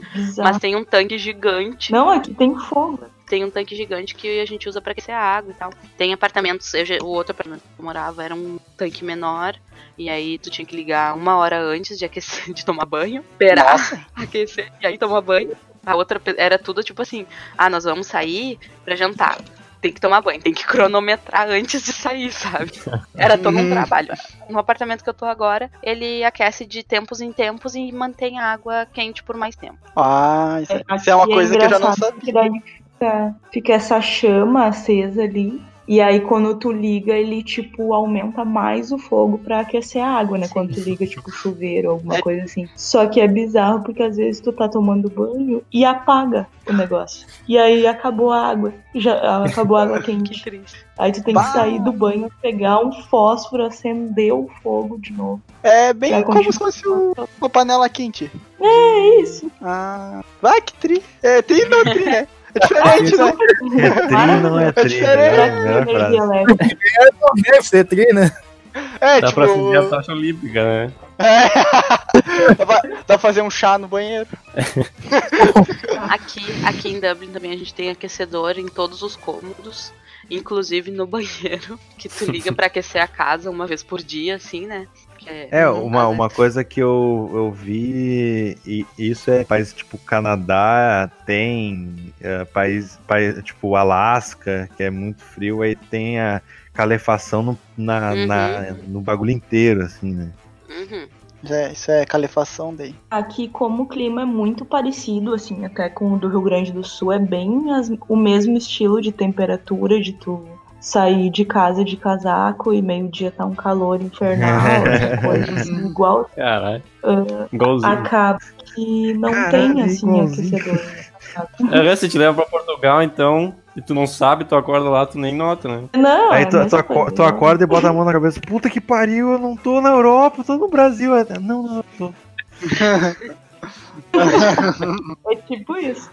Portugal é tipo isso. Mas no geral é bom. Não tem tanto assalto. É. É, não. É só tem segurança. A única diferença é a segurança e as passagens baratas pros países vizinhos. É a única diferença. Aí tu também consegue Mas agora- passagem por 5 euros. Então, por 5 eu nunca vi, mas tem coisa bem barata, assim. Tipo, às vezes tu encontra, tipo, sei lá, pra Itália, ida e volta 20 euros. Tipo, Ah, pode crer. Mas a qualidade do transporte é boa, né? Transporte o público, de avião, tu diz aéreo, assim, o público. então, é isso. O, o público é igual Porto É que nem o daqui, né? Tu falou. a referência. É, tipo, trem, tem os trens e o e ônibus, assim. É Eu já vi boa. num lugar, vi num lugar que, eh, tipo, geralmente os trens, a frequência que vem trem é bem mais rápido. que, eh, Ah, sim. Ah, sim, isso sim. Tem, tem bastante aqui. Aí tem Passa bem. aqueles. Eu não sei, tem aqueles trem-bala, assim. Ou- Não, aqui- Aí não, não tem. Aqui é tipo igual o metrô. E tem o tem trem mesmo, que é o por fora da, da terra. E tem o, o suburbano, que é o que vai por baixo. assim. Tem o Transurb e tem o Um aeromóvel. aeromóvel. Ah, não é que é igual mesmo, mano. É igual, igual. Se tiver os patinetes, é igual o Porto Alegre. É, nem isso tem mais, né? Retiraram os patinetes. É verdade. Agora só em São Paulo tem. Aqui tem, aqui tem patinete por tudo. É, aqui eu acho que eu, é que era, é muito caro, né? Tipo, aqui era 40 centavos o minuto pra te andar. Então, se tu andasse meia hora com o, com o patinete, era a mesma coisa que tu pegar um Uber, tá ligado? Que bosta. Aqui também é caro. Eu não vou saber dizer quanto é que é, mas todo mundo fala que é caro. E aqui tem uma curiosidade que chama trotinete, não patinete. Trotinete. Trotinete. Tá boa, hein? Imagina o cara mandando um trote em cima do É, trotinete. meu Deus do céu. Tá, co- vamos entrar num, num- no penúltimo tópico, antes da gente pegar as dicas e finalizar, porque a gente já tá mais de duas horas aqui. Vamos lá, que eu tenho que trabalhar amanhã, que já é uma hora da madrugada. É verdade. nada. Coisas bizarras no que vocês viram e veem todos os dias aí. No caso do Edinho, viram, e no caso de vocês, veem aí todo dia. Coisas bizarras, meu Deus, difícil. É, sei lá, Não tipo, sei. tu vai pegar uma fila aí, dizem que em Portugal a fila é bicha, aí tu acha estranho. Ah, as palavras. E é tudo diferente, é muito engraçado, porque tu chega achando que tu vai entender e quando eles começam a falar contigo, tu não entende. É português e tu não entende. Porque eles mudam muito, tem muitas palavras diferentes. É. Essa questão acontece. Essa é uma coisa que tu te depara todo dia mesmo, de tu não entender o que eles estão falando no teu próprio idioma. E eles falam. eles Eles falam muita gíria aí. No caso, tem muita gíria. falam, falam, tem umas coisas bem específicas daqui. Tipo, por exemplo, quando uma coisa é legal, eles falam que é fixe. Ah, sim, isso aí no- nos, nos vídeos de, de unboxing de coisa da China é o que mais tu vê. Aí tem, por exemplo, quando é bonita, eles falam que é gira. Gira? Gira. Tipo assim, ai, olha aquela menina que bonita. Eles falam, ai, olha que gira. É. Mesmo, né? Aí tem umas palavras assim, que são diferentes. E tu tem alguma coisa bizarra assim que tu Ai, viu aí? Que tem alguns. Tipo, tem os bêbados no trem que vem falar contigo, não entende uma palavra. Tá, isso no Brasil isso tem também. né? Não, mas aqui, Então, é. aqui tem exi- o Irish, né? O Irish, É. quando ele vai falar inglês, ele meio que corta umas palavras. Tipo assim, ele vai dizer. ahn, tipo, where do you live? Like, where do you live? Sabe? Aham. Junta tudo e fala. E aí tu tem que ficar assim, meu pai do céu, como é que eu peço pra, pede pra repetir e tal, aí tu não consegue entender. Tem tem nesse trem, nesse trem que a gente tem aqui, teve casos já de botarem um cavalo dentro do trem. Cavalo Pra- dentro do trem. Como assim? Tem. Imagina é que nem chegar um Galdério daqui de Porto Alegre e atrás do Pô, busão o, com. o máximo, o máximo que eu vi de estranho dentro do trem Zurb era o cara ir com uma cadeira de praia e sentar ali. Aí os caras metem cara mete um cavalo dentro do trem, viado. Cavalo no trem, eu não tô entendendo. É, coisas que acontecem aqui, né? Ele, Ah, outra, ele pagou na roleta. outra coisa engraçada. Pois é, qual a passagem de um cavalo? Outra coisa engraçada é que aqui tu não tem, tipo assim, no transporte público, né? No trem tu não tem uma roleta. Tu chega na estação, ela é a céu aberto, na rua. Tu vai, tu tem o teu cartãozinho, tu bate ele, ou tu compra o ticket. E se te pegam no trem sem um ticket, vale? Tu cavalo. toma uma multa de 100 euros. Nossa senhora! É uma multa, né? Paga, Aqui também dá multa. paga É, 60 euros na, no ticket, aí esquece em casa, tem que pagar mais 100. Exatamente. Porra. E- Pagar Aqui eles dão multa também. Puto- Só que é engraçado porque eles vão de surpresa. Às vezes tu tá no vagão e do nada eles vão conferir se tá todo Sim, mundo exatamente. Ah, com... Exatamente. E deixa eu pensar. Eu acho que de diferente o, o café da manhã deles. É bem diferente. o tradicional, né? É. Que é um monte de coisa, tipo ovo, bacon, feijão vermelho. Isso é a coisa mais diferente. Tipo assim, é um feijão branco com olho de tomate. É, uma, uma coisa que eu, eu provei bastante quando fui pra Alemanha era o, o café da manhã deles também. É. É super pesado, assim, com linguiça, aí tem vários tipos de pão, aí tem chucrute, tem um monte É. de coisa assim, sabe? É, as famílias aqui, o comum do irlandês, né? É, é tu tomar um café da manhãzinha, né? Não muita coisa, ou às vezes, depende, né? Tu pra- basicamente não almoça, come um sanduíche, não é aquela coisa que a gente sabe que o almoço é a principal refeição. Aham, Vai lá, faz o pratão de arroz e feijão. aham. Aqui, aqui eles dão muito valor pra janta. E tipo assim, 6 horas da tarde eles já estão jantando. Cara, é um, é um país de velho, né? Caraca, É, é um país. E aí. país de bem. Eu ia Mas me é- dar bem aí, eu né, já- idoso. Aqui, aqui quando tu vem Ah, pra é cá, verdade. ah, é uma cidade grande com vibe de interior. Porque chegou 6 horas, muita coisa fecha. Ah, Existe que um dia. chato. Existe um dia, que é a quinta-feira, que eles ficam abertos até mais tarde. E se tu precisa de uma farmácia 24 horas, é muito difícil. Muito difícil. Até abrir uma farmácia São João aí. A coisa. A coisa. Agora. Quando a São João chegar, Panvel, vai palhaçada. Dominado. Aí vai ter cinco farmácias São João, uma É. do lado da outra, assim, vai virar Ah, esteio o bagulho. Mas a coisa, Sente. a coisa aqui que eu mais estranhei, que foi o maior choque, foi É. questão de médico e farmácia. Uhum. Pra mim, esses dois quesitos. Aquela pessoa hipocondríaca, né? Esses dois quesitos, pra mim, é um pouco ainda tipo, ah, eu gosto, mas eu odeio. Eu gosto, mas eu odeio. Porque médico aqui, eles vão ali, tu diz o que tu tem, e ele, ah, às vezes, te prescreve um ibuprofeno. Uhum. Eu, tor Vai, eu te- eu tive um caso que eu torci o meu pé, né? A pessoa tá com o pé dormente, fui levantar e torci meu pé. E eu não conseguia caminhar. E a médica disse: Eu não tenho nada pra fazer. Toma esse remédio, eu vou te dar um ibuprofeno. E eu, ui? Lute, ela É, só largou que eita. lute. E eu, gente. porra. Então Aí- isso é uma coisa, tipo, isso é uma coisa que me, me deixa nervosa, sabe? Tipo, ah. Não, eu, fico, eu fico preocupado também, porque, tipo, imagina, tu vai sair, vai morar num lugar. é, Tipo, como é que é? Me explica melhor, tipo, como é que funciona pra ti. Que, que nem Estados Unidos, tu chega lá, tu tá morrendo, tu, eles te atendem, fazem tudo que tem que fazer, aí no final do negócio, tu vai pra casa e tu tem um infarto, porque chega 2.500 dólares de, de conta do, do hospital. Como é que é aí? Ah, aqui, aqui, tipo assim, ah, eu tive que ir numa emergência hein, e não foi barato. Alô? Tamo, tamo te ouvindo, tamo Oi, te ouvindo. Tá me ouvindo? Ah, tá. E, tipo assim, não foi. Do nada meteu Ah, um Não, é que ficou tudo quieto. Né? Ah, É, tá prestando atenção, né? eu tive que ir numa emergência porque, curiosidade daqui, a água daqui é bem diferente da água do Brasil. Então, É. brasileiros que queiram vir para cá, cuidem. Traga só. Não, usem filtro.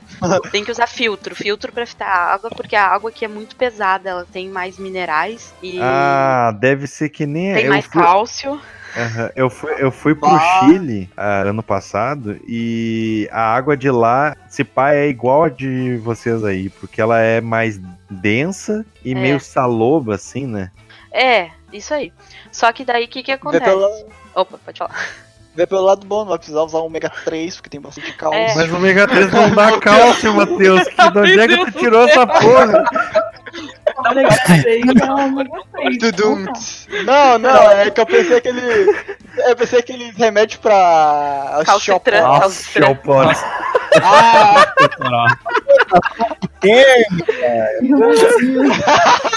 Mas então, aqui daí o que, que acontece? A pessoa tem o quê? Pedra no rim. Ah, sim. Né, aí é muito- Essa a água muita da mine- daqui. muito mineral, né? É, muitas, muita Ah, gente é. vem pra cá, né? Eu tinha uma pedra no meu rim.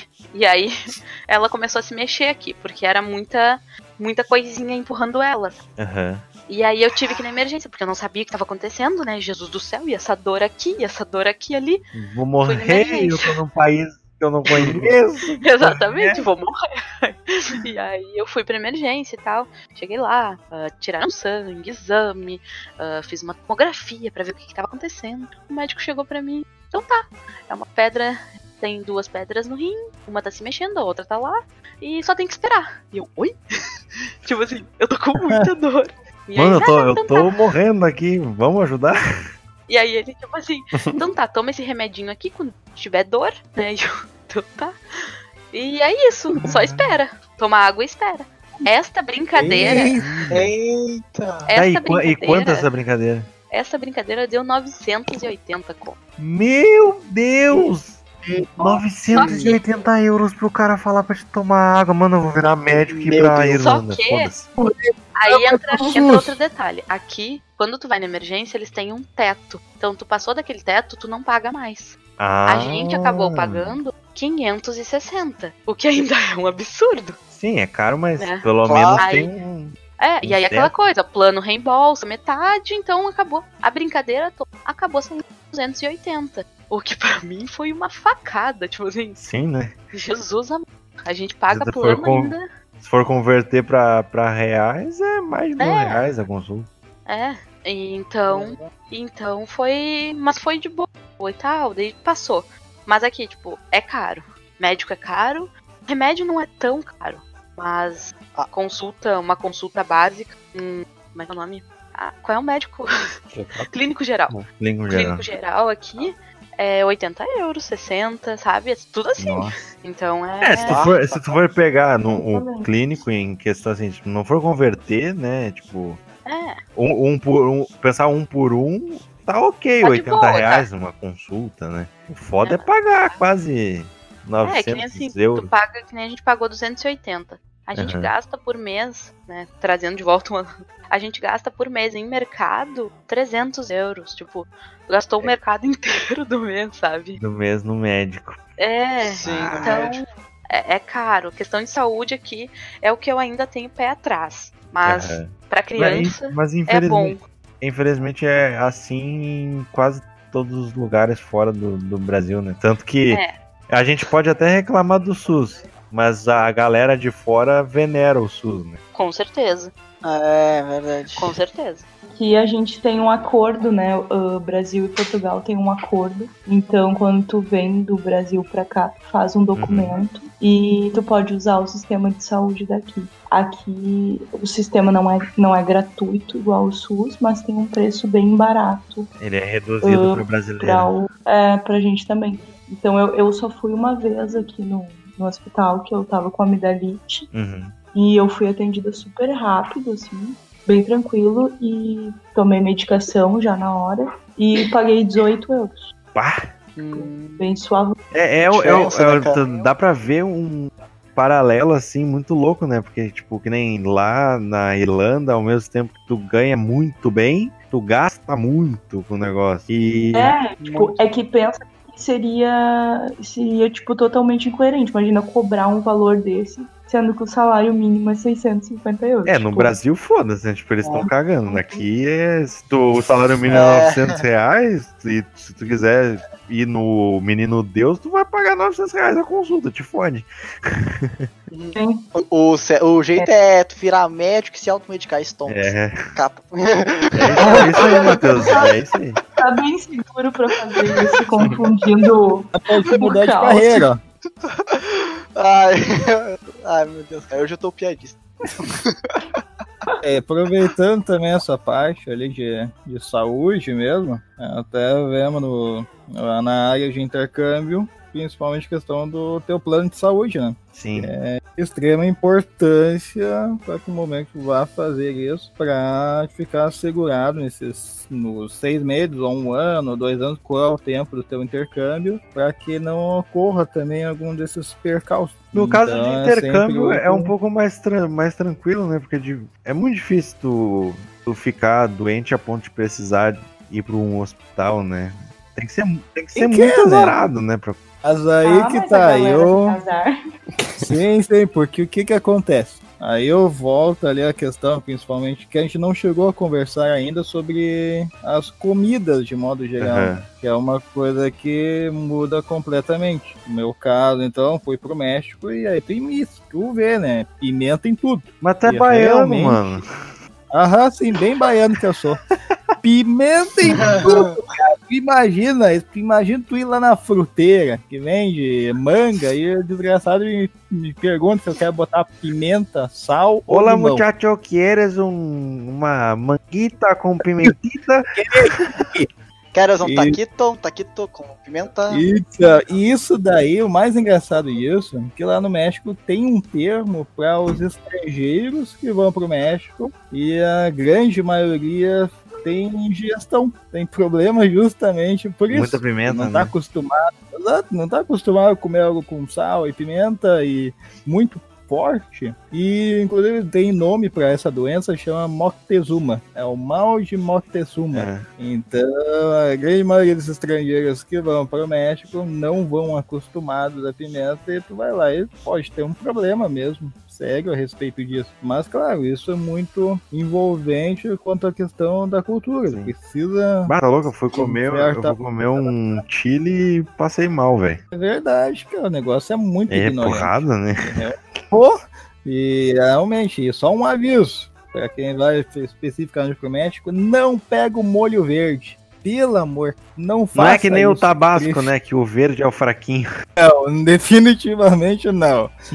Então, isso aí é um aviso para quem pretende gostar disso.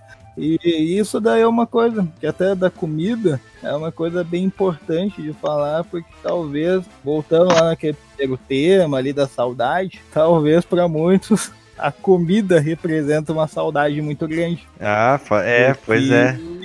Porque, imagina, a questão, por exemplo, é muitas diferenças. As meninas estavam falando agora do café da manhã muito reforçado. Tipo, isso daí era algo natural também no México. Então imagina, tu chega o café da manhã um troço maluco. Tu não sabe nem por onde tu começa a comer de tanta coisa que tem para comer. É. Pesado mesmo. É pimenta, é forte em tempero. Nossa, os não caras é- já acordam comendo pimenta. Lu, Vai chegar lá tomando iogurte. Jesus. Vai tomar iogurte, tem pimenta no iogurte também. Ah, não, velho.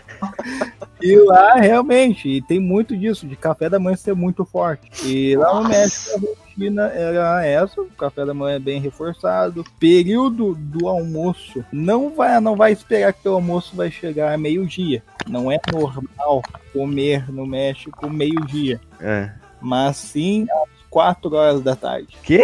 Imagina. É um Exato, café da tarde. exato, é isso ah, daí. é que daí o, o café da manhã ele é super reforçado pra te não precisar almoçar no horário convencional, é isso? E como vai acumulando com a cultura, né? Então o pessoal já vai sentir mais cheio, assim, meio dia e acaba tornando mais normal que o almoçar umas 4 horas da E, tarde. jan- e a janta não existe daí. A janta, claro, é muito fraquinha, né? A janta É vai uma ser, ceia. vai pegar uma torrada, uma torrada ali, um cerealzinho, uma coisa. Aí pode aparecer o teu iogurte. O bagulho é, é invertido, né? Tipo, tu toma café da manhã na janta, o almoço no café da manhã e a. E a é, exato. Porque que não tem é, regra. é, É, tipo, foda-se, né? Isso é uma coisa bem importante, assim, na- no momento já dessa adaptação, logo do começo, que, que tem que levar essa consideração, assim, da comida. Então as coisas vão acabar mudando, tipo, muitas questões, até coisas banais, assim, como um chocolate, uma barra de chocolate simples, tu vai em Tem outro... pimenta. Também, também. Tinha Ah, pimenta. Ah, óbvio. Olha, chocolate com pimenta até no Brasil tem. Tu sabe o diabo das paletas mexicanas? É com pimenta, velho. Tem um molhinho de pimenta e bota em cima do, do picolé lá. Caramba. meu Falei. Deus. Nossa, não E- tem limite. Não, é pimenta no Mas limite. tem uma. Imagina se tu, tipo assim, ó, tem uma alergia à pimenta aí. Cara, eu- não vai pro México. Simples. É bom evitar isso. Pois é, né? Eu não te considero muito pra isso. Mas, e por isso que é uma coisa bem importante, né? Tu já saber que país que tu vai pra te ver também como que ficam essas questões. Depende da cultura pra poder facilitar um pouco mais a sua vida. Hum, Mas vê pelo lado bom, não é que nem nos Estados Unidos, que eles comem bacon no café da manhã e almoçam um barbecue e mais e vai indo, tá ligado? Só gordura. Isso No caso é da, do México é só pimenta, né? É, exato, e é bem curioso mesmo por isso, que eu acho que aí sim é um fato muito curioso, né? Uhum.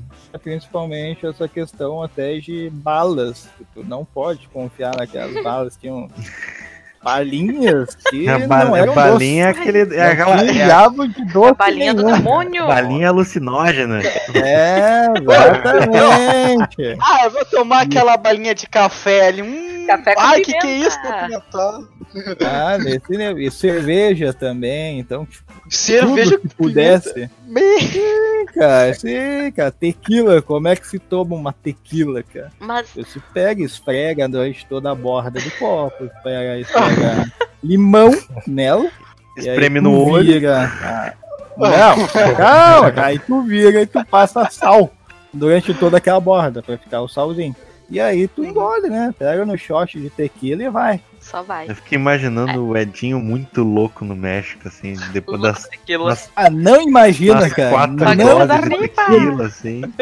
Ele subindo na mesa, assim, só baiano, foda-se. Bah, mano.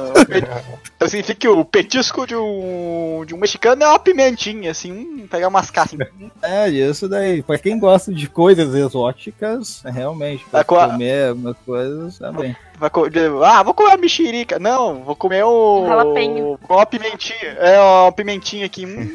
Mas Ah, sim, sim. é essa questão de saudade de comida e tal é uma coisa que não me bate, mas bate pra muita gente aqui que eu conheço, muitos amigos meus. E aqui em Dublin, você brasileiro, aquela propaganda, né? Ah, existe uma comunidade gigantesca de comida, de salão de beleza, lugar fit. Tipo assim, tem comida, se tu quiser matar a saudade. Tem co... Aí, agora uma pergunta. Vocês. A coxinha é famosa no meio de vocês? Bah, No Brasil é, né? No, no Rio Brasil Grande do é Sul. bafo. No Rio Grande do Sul. Pra mim é, eu tô sempre comendo uma coxinha lá no almoço. Pra mim não é. Eu fiquei em choque aqui, porque todo mundo é desesperado por coxinha. Todo brasileiro. Tem né? brigadeiro aí? Tem brigadeiro aí? Tem, tem. Ah, claro. O Nossa, pessoal é tipo, louco tem, por brigadeiro? tem, Tem tem? Não, churrascaria mas daí é só no México. É, aqui México tem. Tem churrascaria aqui, mas a churrascaria, os donos são paulistas, então é aquela carne temperada. Ah, Não é uma coisa que me Ah. agrada. Paulista não sabe fazer churrasco. Então, é. então, a gente não vai muito. Aquela farpa, né? Então a gente, a gente vai- perdeu toda a audiência de São Paulo agora. É. Matheus. triste. Não, é pensa. ô, é, que, é que nem tipo aqui, aqui o pessoal fala que a gente nasce já sabendo fazer É. churrasco, né? É. Mas aqui tem, tem café, café brasileiro, erva mate, mercado brasileiro. Tipo assim, muito brasileiro, É, tipo- muito brasileiro. Cada lugar que tu vai, tu encontra brasileiro. né? Tá, mas o café brasileiro daí é, é um café bom brasileiro ou Cara, café. tudo. menos? O que a gente toma aqui é que é a porcaria. As coisas boas vai pra lá, velho. É. é isso, é um pouco É. Mas Mas é bom, as coisas são boas aqui, mas é tipo assim, essa, esse homesick, essa saudade de casa, tu não tem tanto porque tu tem, sabe, na volta. Por outro lado, isso às vezes te impede algumas vezes de, tipo, melhorar o teu inglês, porque tu acaba tendo mais contato com brasileiro, muito brasileiro, fica só falando português. Tipo, sabe? aí, aí tem. É que nem em Portugal, assim, tipo, em questão de, de brasileiro, tem muito brasileiro aí. Tem muito. Eu fui num pub que eu, que eu achei que era totalmente tradicional ontem.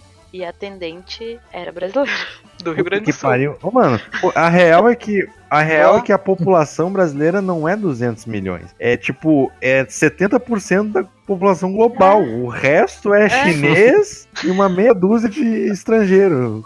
Bem, Que- que nem assim, a minha mãe tá aqui comigo, né, esse mês, e ela Uhum. não fala nada em português. Então, seguido, a gente tá em algum lugar e vem alguém conversar com a gente. Ah, vocês são brasileiras? E já sai falando português, sabe? Então, Uau. é, é muito brasileiro. Muito, na empresa do meu marido, tem, sei lá, 80 cara brasileiro. É Ah, mano. muita gente, é muita gente. O Brasil dominou o mundo e É. O Brasil, o Brasil é tipo a água pra terra. né? A proporção de, de brasileiro para o nível de água na Terra é, é igual, né? Exatamente. Mas é, isso não te deixa ter tanta saudade, né? De Saquei. comida. E outra coisa é que tu consegue comprar as coisas tudo e fazer em casa, né? Aqui a gente Sim. Uhum. Uma, uma coisa que muita, tipo, pelo menos os, tipo, canais que eu conheço aí que moram fora, pessoas que moram fora, é o arroz, né? O arroz é é um diferente. pouquinho diferente. feijão, a textura, né? Essas coisas É, assim. eu acho que tudo depende da maneira que tu faz. Tipo assim, aqui eu compro Hum. feijão preto enlatado, Né? É bom sabe? mesmo. Eu compro. Aí que tá, ele é enlatado em água, sabe? É. Tem só o gosto de feijão. Eu boto na panela, fervo, tempero, Saquei. vira feijão. vira o feijão que a gente conhece. Pode crer. Então, lentilha. Virou feijão, coisas. tá bom, né? É, sabe? Então, o básico, o diário, assim, a gente consegue tranquilo. Agora, claro, estou com muita saudade de comer um bom churrasco, né?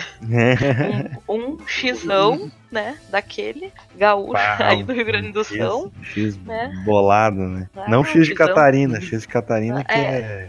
X de canoas, né? Canoas, terra do X, né? Aham. Ah, X X, X rapaz. de Catarina é X. X de, bom, X de Catarina é X doce, né? Aquele X meio. Não, X, X de Catarina é um hot pocket da Santinha, cara.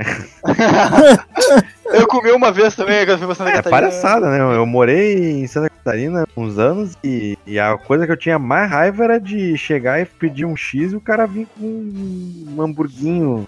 Não, dá, não ocupa nem metade da- da- do meu estômago, aquela porcaria lá. Aham, é Tá, verdade. no momento Cara, agora queimou com São Paulo. São Paulo, Santa né, Catarina já São não Florianópolis, Ô, velho.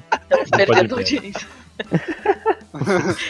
Então tá, gente, ó, é o seguinte, é, por causa da hora, né, já é 10 e 11, lá pra vocês deve ser mais, É. Uma passando uma 11. hora, né, É, vamos, Sim. último tópico, coisa rapidinha, assim, só pra gente encerrar, cada um dá aí umas, pelo menos umas cinco dicas pra quem quer ir pra, pro país de vocês e ir morar fora, coisinha rápida, assim, que vocês acham que é os tópicos mais importantes antes da gente encerrar, pode ser? Pode ser. Bom, então aqui para Portugal, os minha- as minhas dicas são: primeiro, deixa alguém com uma procuração que possa resolver coisas para ti no teu país. Eu acho que isso para qualquer lugar, na verdade. Ahn, faça o documento de saúde, o PB4. É muito importante. Venha com dinheiro reserva, porque você não vai conseguir juntar dinheiro aqui. Venha preparado. É, não, mas é sério. Venha preparado para compartilhar a casa com outras pessoas, porque uma casa sozinha é quase impossível. Uhum. E sei lá, não espere nada além de Porto Alegre. É isso. Boa, boas dicas. As dicas são essas. E tu, Fê? Aqui pra Dublin, eu acho que a principal dica é veja as pessoas falando. "Te- O tempo não é bom. Chove todo santo dia. É raro os dias de sol. Ah, Bah. é, leve em consideração. Se você é uma pessoa que não gosta de dias nublados, pode ser um problema aqui, Aham. sabe? Então tenha em mente que tem dias nublados, tem chuva, tem vento e tem frio. É, né? Ah, É uma Londres 2.0. né? Você é estudante, junte dinheiro. Porque o estudante, quando vem pra cá, ele, na primeira vez, ele precisa comprovar que ele tem 3 mil euros no banco de reserva, Uhum. na hora da imigração. Nossa. Sim. Na faixa Então, dos 30 mil reais na conta. É, exatamente. Então tu tem que comprovar isso. É o que todo estudante tem, né? Sim. É É, tipo, todo estudante É, tem 30 lógico. mil reais, né? Quem não ganha? Pô, coisa pouca. Tem aqui no bolso aqui, inclusive. É, procure, tipo assim, procure pessoas reais, assim, que falem o real daqui, sabe? Não aquele pessoal que tá tentando ser um influencer da área. É, Aqui acontece escute o muito. Pod Credo que vocês vão ter a verdade na sua cara. É, eu falo. Fa- famo- fa- famoso coach de internet que acha que sabe. É. Não, existe muito aqui, sabe? De pessoa que diz, ah, não, é maravilhoso, é tudo perfeito. E aí tu chega Uhum. aqui, não, tu tem que trabalhar de babá, tu tem que trabalhar de limpando a casa dos outros, sabe? E aí tu não quer. Então pense, pra quem quer trabalhar aqui, aplique. Aplica todas as vagas que tu vê. Aplique, LinkedIn é o mais importante aqui. LinkedIn fundamental, né? É fundamental aqui. Então aplique pra todas as vagas que as pessoas vão acabar te encontrando. Botar o, marido- botar o LinkedIn principalmente em inglês, né? Em inglês, é. O, o, o primeiro tem que ser em inglês, lá que existe o primeiro e o segundo, né? Pode Uhum. fazer. Então, sempre o primeiro Ah, em inglês. Né? Ah, eu acho que é isso. Tenha vontade de morar aqui, sabe? Então já sei, começar a investir no é, LinkedIn já. isso aí. Existem pessoas muito boas na internet que mostram o dia a dia daqui, sabe? Uhum. Então, posso até depois passar uns, uns Instagrams. E... É, pa passa que a gente deixa na descrição do episódio aqui pra galera. Então, é isso, bem dizer. É, e outra Aqui é coisa, legal, vai, aqui ter, vai, ter, o- vai ter o Instagram. Eita, que alguém saiu É, vai ter o Instagram de todo mundo aqui também, né? Da Samanta, vai ter o Instagram da, da Fê, do Edinho. Se, você, se vocês quiserem eh, entrar em contato com eles para tirar dúvidas que não foram sanadas aqui nessas Pode duas perguntar. horas e pouca, né? Pode perguntar para eles aí que. Então, dicas de Dublin fechado e agora Edinho, dicas de intercâmbio e, e México, cinco diquinhas aí pra galera fundamentais. Então a primeira, já reforçando, né? Planeje-se, tanto financeiramente quanto psicologicamente. Não pode deixar isso de lado. Segunda dica, tenha sempre cédulas e bancos, cédulas em dólar e banco digital que possa te ajudar na hora de fazer uma transferência, porque isso daí pode ser um problema se tu for ficar por um curto período. Uhum. Então tem um banco digital esse essa transferência. A questão que a gente já abordou também é tenha pelo menos o básico de inglês. E tenha ciência que tu vai encontrar muitas pessoas que só vão falar inglês e pode acabar perdendo uma oportunidade também de conhecer algum bom amigo, algum bom colega que pode te ajudar nessas, nesses perrengues assim Uhum, é em verdade. outro país. Conexões Também é um essencial outra. aqui. Com certeza. pode crer. Tu acaba É. criando uma rede de apoio de amigos. Exatamente. E outra, a penúltima, é um convite aqui. Eu não sei se eu posso fazer o Claro, jabá. fica à vontade, posso- fica à vontade. Depois, eh, que tiver de link pra botar, a gente vai botando na descrição. Fica à vontade. Eu- Ah, justamente o que eu desenvolvi foi um e-book a respeito de intercâmbio acadêmico, chamado livro Intercâmbio Ca- Acadêmico Antes, Durante e Depois, porque essas são as partes bem importantes para quem vai buscar somente intercâmbio. E preparar antes, depois a sua adaptação e logo depois a volta para o Brasil, que tu se parece que é um estrangeiro voltando para o Brasil. Verdade. então são três partes tu precisa Oferecendo pimenta pra todo mundo, tá ligado? Era muito engraçado o. Edinho, o Edinho quando voltou pra faculdade, assim, falando o tempo todo em espanhol. E eu, tá, mano, tu tá no Brasil já, Eu relaxa. só escutava ele gritando pelos Tava corredor. falando português. Pela primeira vez eu ouvi o sotaque gaúcho. E pela amor- é ruim, cara. É que eu tô falando, meu, tu é baiano, tu não é, gaúcho.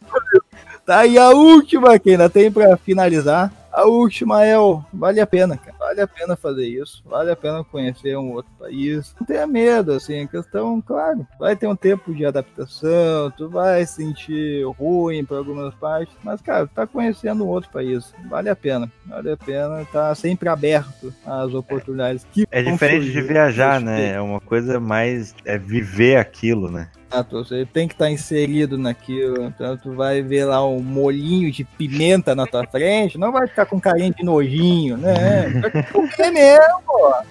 Ah, então, é justamente é viver a cultura, né? Que é a melhor coisa que Exatamente. existe. Cara. A gente descobre que o mundo tem muitas coisas para serem aprendidas e isso daí é a melhor vivência. É, e, cara, é uma coisa assim, já fui pra vários lugares e uma das melhores coisas que tem é, tipo, se tu vai voltar pro Brasil depois, tu volta com uma bagagem assim que nada no mundo, nem que tu veja um milhão de vídeos na internet, que tu veja um milhão de, de livros e coisas e relatos, tu viver aquilo na pele é, é algo que nada pode te tirar, né? Tipo, é, é fantástico. Bonitas E palavras. é aquilo, né? Tá todo Se mundo der chorando. medo, vai com medo mesmo. Eu tô emocionado. Então tá, gurizada. Eu agradeço principalmente a vocês, convidados, pela presença de vocês, as dicas de vocês, os conhecimentos, as experiências. Eu espero que tenha valido a vocês terem participado aí. Também eu espero que vocês tenham gostado do bate-papo. Foi algo que a gente sempre tenta deixar um- como se fosse um, um flow, assim, né? Aquela conversa vai deixando e vai indo e fluindo, né? E espero que também quem esteja ouvindo tenha gostado e tenha sanado a maior porção de dúvidas que vocês possam ter sobre o assunto, né? E deixo aí para vocês aí uma palavra final que vocês quiserem falar aí pra, pra galera. Tá na, na mão de vocês aí e a gente encerra. É sempre assim, né? Todo mundo fica quieto e ninguém fala. A gente já falou tanto que já não tem mais. Pode crer, então tá aí. Agora é só tchau, pessoal. Não, eu acho que assim, se quer vir, venha. Mas entenda que pode que não pode ser que não seja pra todo mundo, sabe? Sempre a gente vai ter pra onde voltar, né? O Brasilzão tá aí. Sim. Qualquer coisa chama nós. É a isso gente aí. tira dúvida. Muito obrigado pelo convite. É, chame mais, chame sempre. Com certeza. E é isso. Então tá, gurizada. Muito obrigado aí. Valeu também, Léo. Valeu, Matheus, aí, a presença também, sempre Nóis. nos episódios. É nóis. E muito obrigado, galera. E até a próxima. Falou! Até! Falou!